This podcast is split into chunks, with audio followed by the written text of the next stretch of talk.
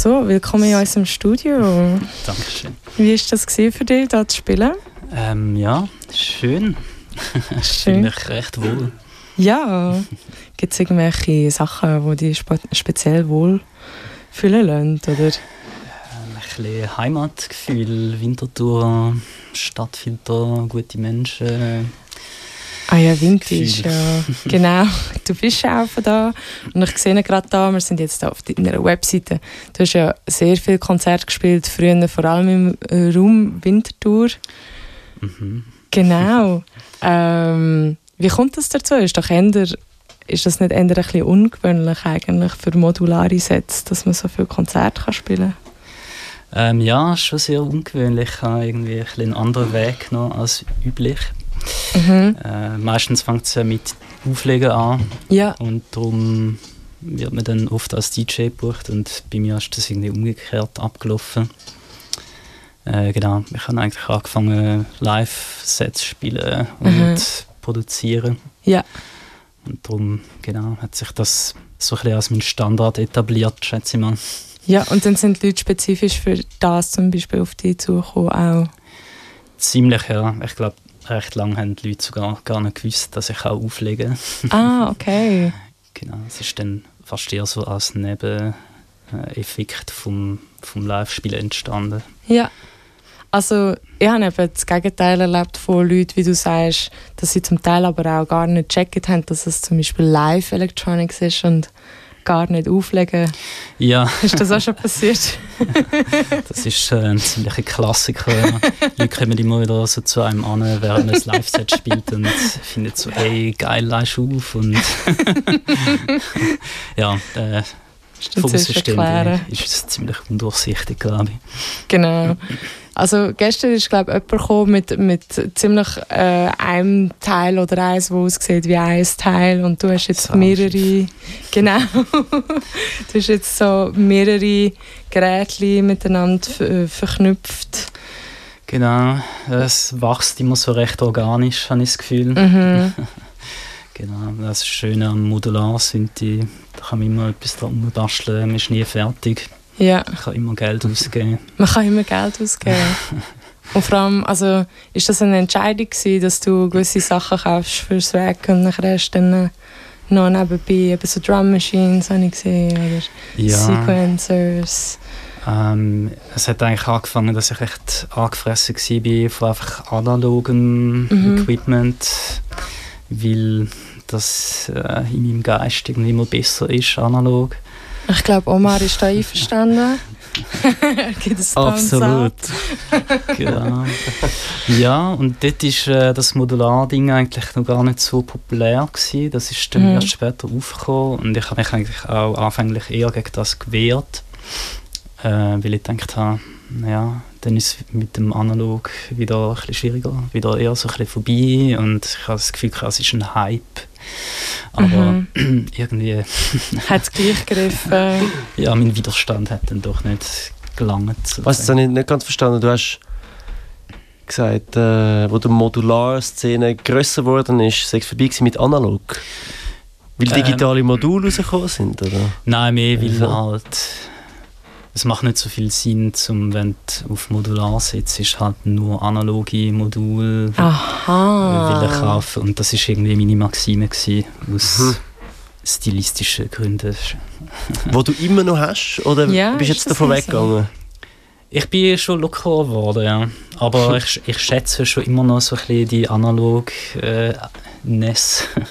Grid. so ein bisschen, genau, charaktervolle Instrumente finde ich im Zweifelsfall eigentlich immer schöner. Mhm.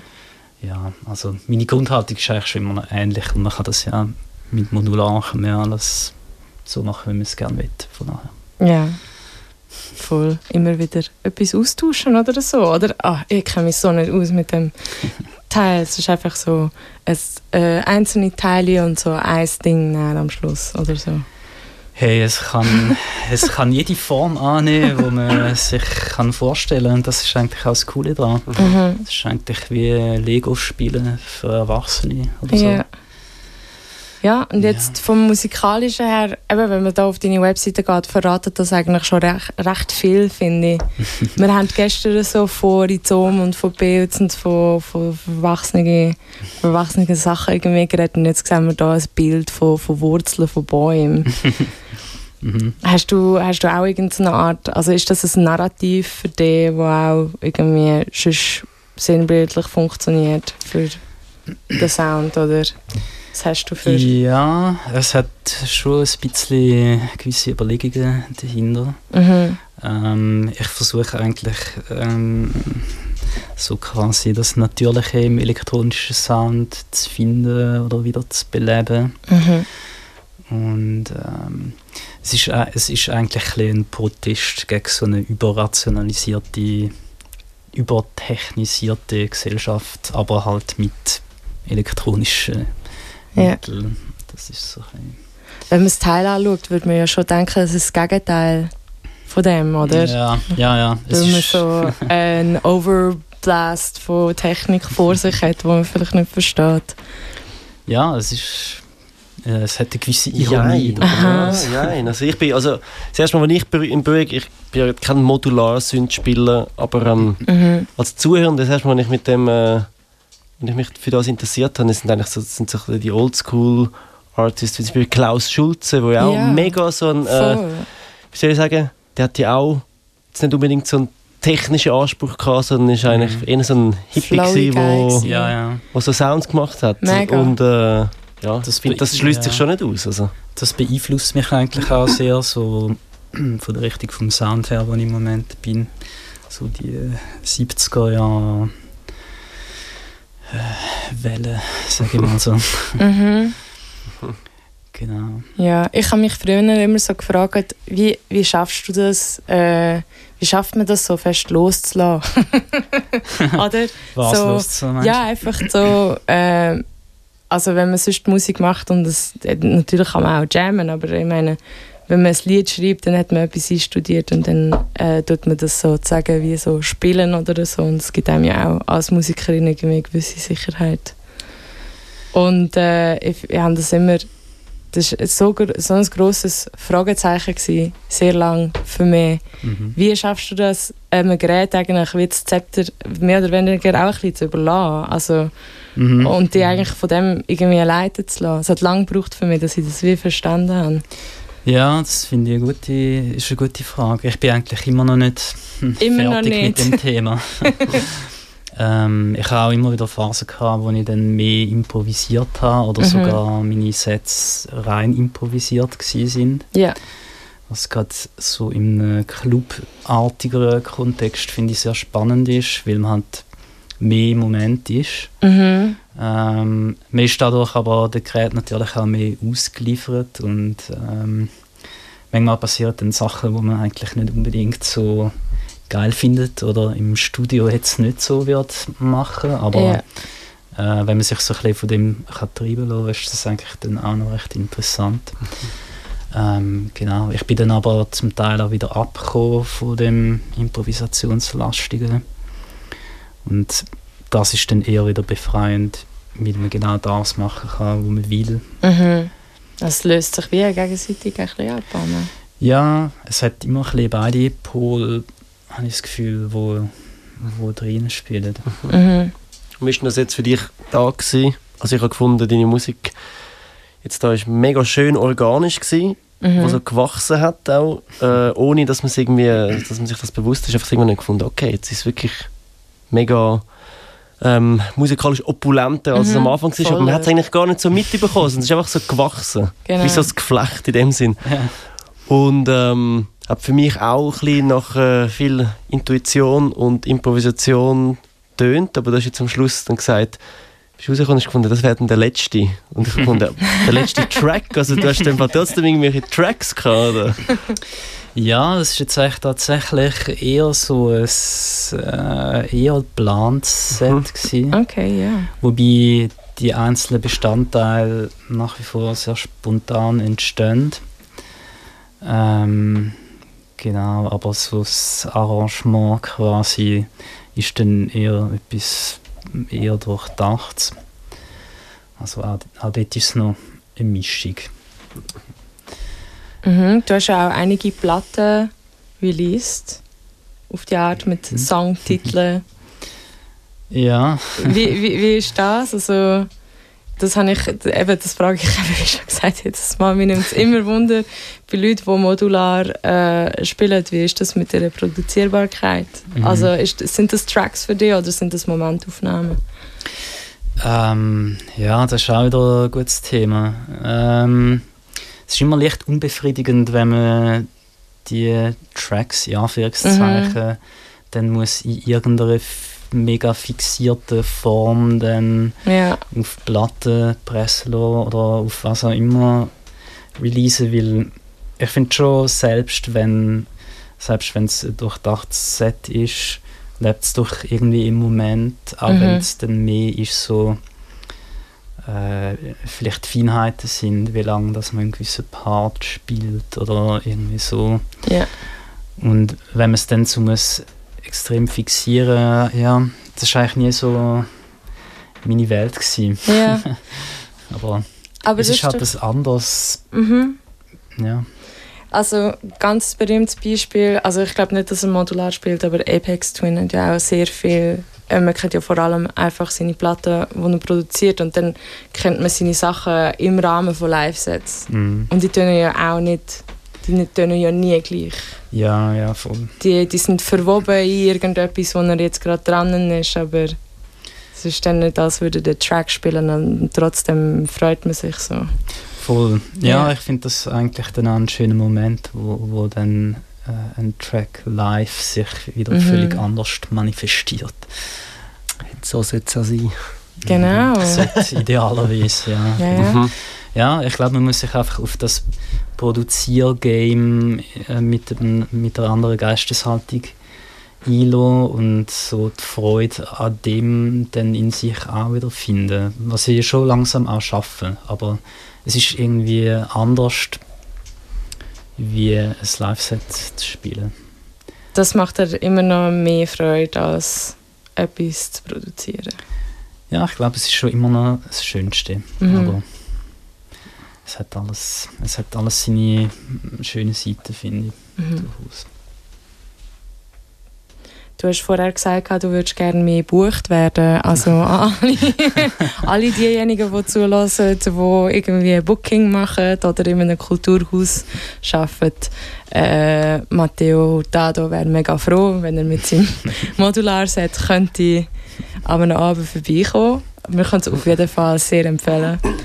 Sehr subtil eingeflochten. Extrem. Das ist ja cool. Das erste Mal, das erste Mal, als ich dich gesehen habe, ist an einem, also an einem Techno, ist irgend so einem Techno-Festival gsi. Ich kann mich noch erinnern, was ich voll cool gefunden habe, wie du das gemacht hast, auf so einem Balkon irgendwo. ah, Gespielt äh, am Lagerplatz. Ja, im guten Ähm. alten Kraftfeld.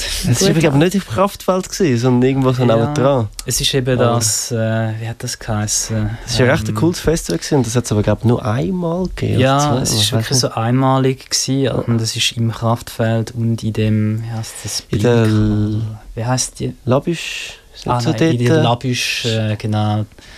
Und dann ist es so recht ein grosses Ding gewesen. Mhm.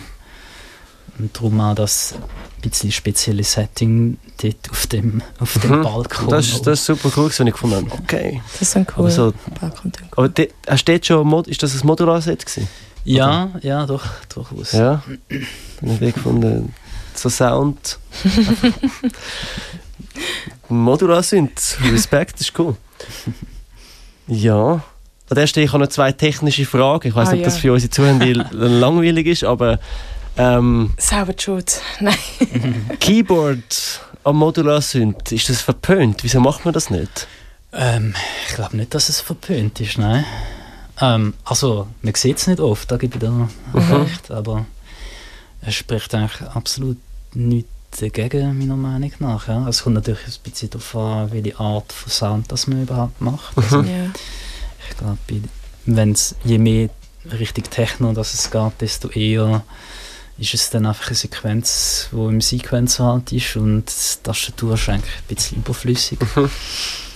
Aber ja, ich weiß nicht. Also es spricht sicher nichts dagegen, finde Mhm. find ich persönlich. Ja. Nur so wie wir vorhin können, über die Kontrolle der Maschine überlassen und so weiter. Und, Mhm. Mhm, mhm. ähm, genau. Oder, Ja. oder hast du fürs Studio, brauchst du dort damals ein, ein Keyboard an, äh, Immer mehr. im Modular? Weil dort ist- kann man ja sicher einen wunderschönen Sound zusammenbasteln und dort auf, dem, auf der Tastatur spielen. Äh, genau, da kannst du natürlich dann auch schön in Sequenzen aufnehmen und dann Mhm. musst du die Sequenz nicht Okay. mehr spielen. Okay. Dann braucht man die Tastatur auch wieder nicht mehr. Aber- Vielleicht, Ja. ist das, vielleicht ist das, die Lösung von meiner zweiten Frage, weil ich gefunden habe, Mhm. du hast, also was man so kennt von der, von der live äh, modular ähm, Elektro-Act, sage ich jetzt mal, so, um das so in einen grossen Topf hineinschmeißen, all die Menschen. Ähm, das ist ja schon eben Sequenzen wird da relativ viel gebraucht, auch bei dir, also äh, Beats, die laufen, irgendwelche Bleeps oder was weiß ich, wo da per Sequenz mitgesteuert ähm, gesteuert werden. Mhm. Was jetzt bei dir aber mega schön war, ist eben, das ist das, was ich so gefunden habe, was so organisch war. Es hat immer so irgendwelche Pads noch drin gehabt. ähm, oder sonst irgendwelche so atmosphärische Mhm. Sounds. Laufen die auch ab Sequenzen?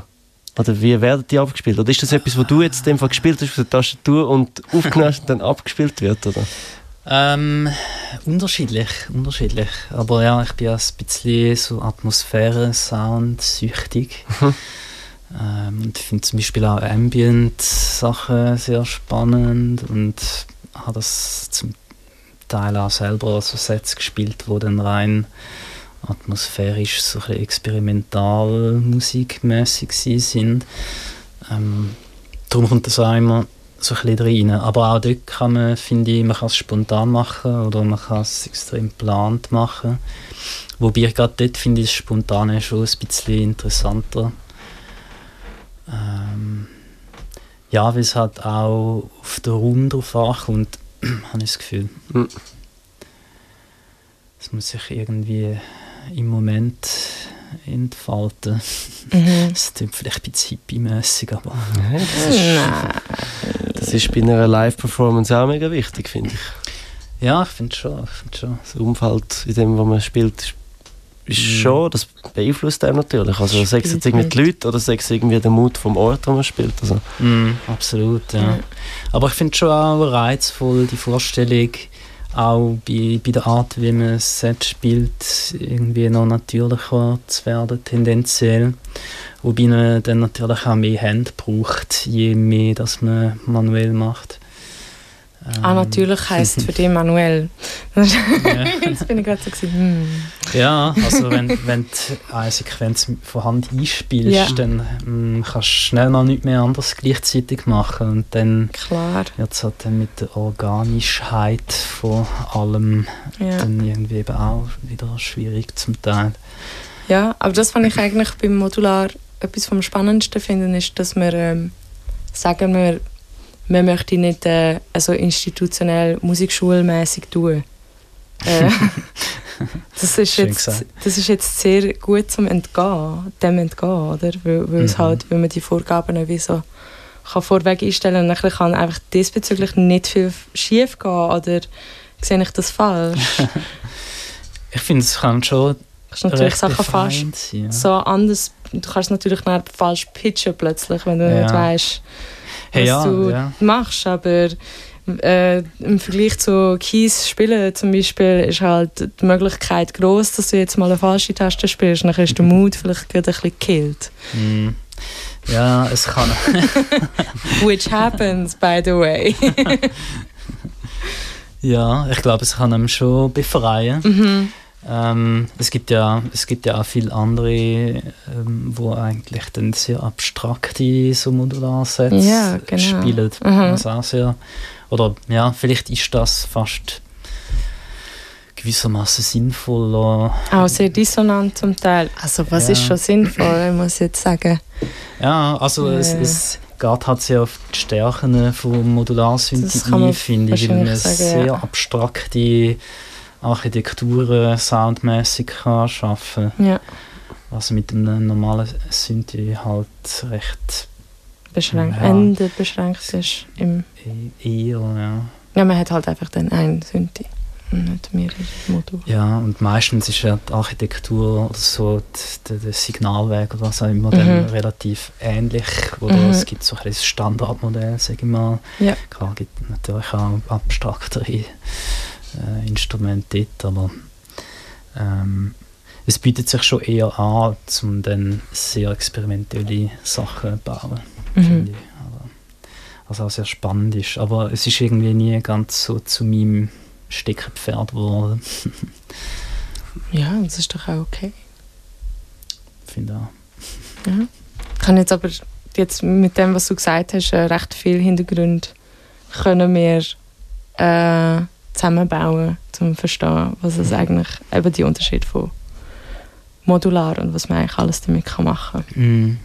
Ja, die Möglichkeiten sind schon ziemlich grenzenlos. Es gibt ja dann auch irgendwelche Leute, die einen gigantischen Modular haben und dann einen Patch baut, wo so komplex und kompliziert ist, mhm. dass der sich selber über ein paar Stunden moduliert und dann irgendein abstraktes Ambient Piece spielt, was auch sehr spannend ist. Das ist wirklich endlos halt. Aber man kann es auch sehr funktional machen. Ja. ja. Schön. Ja, ich würde sagen, merci vielmals fürs hierher kommen, fürs Set hey. und oh. fürs Interview. merci euch. Es war eine Freude. Ja. Tastenwoche. Tastenwoche. Tastenwoche. Tastenwoche.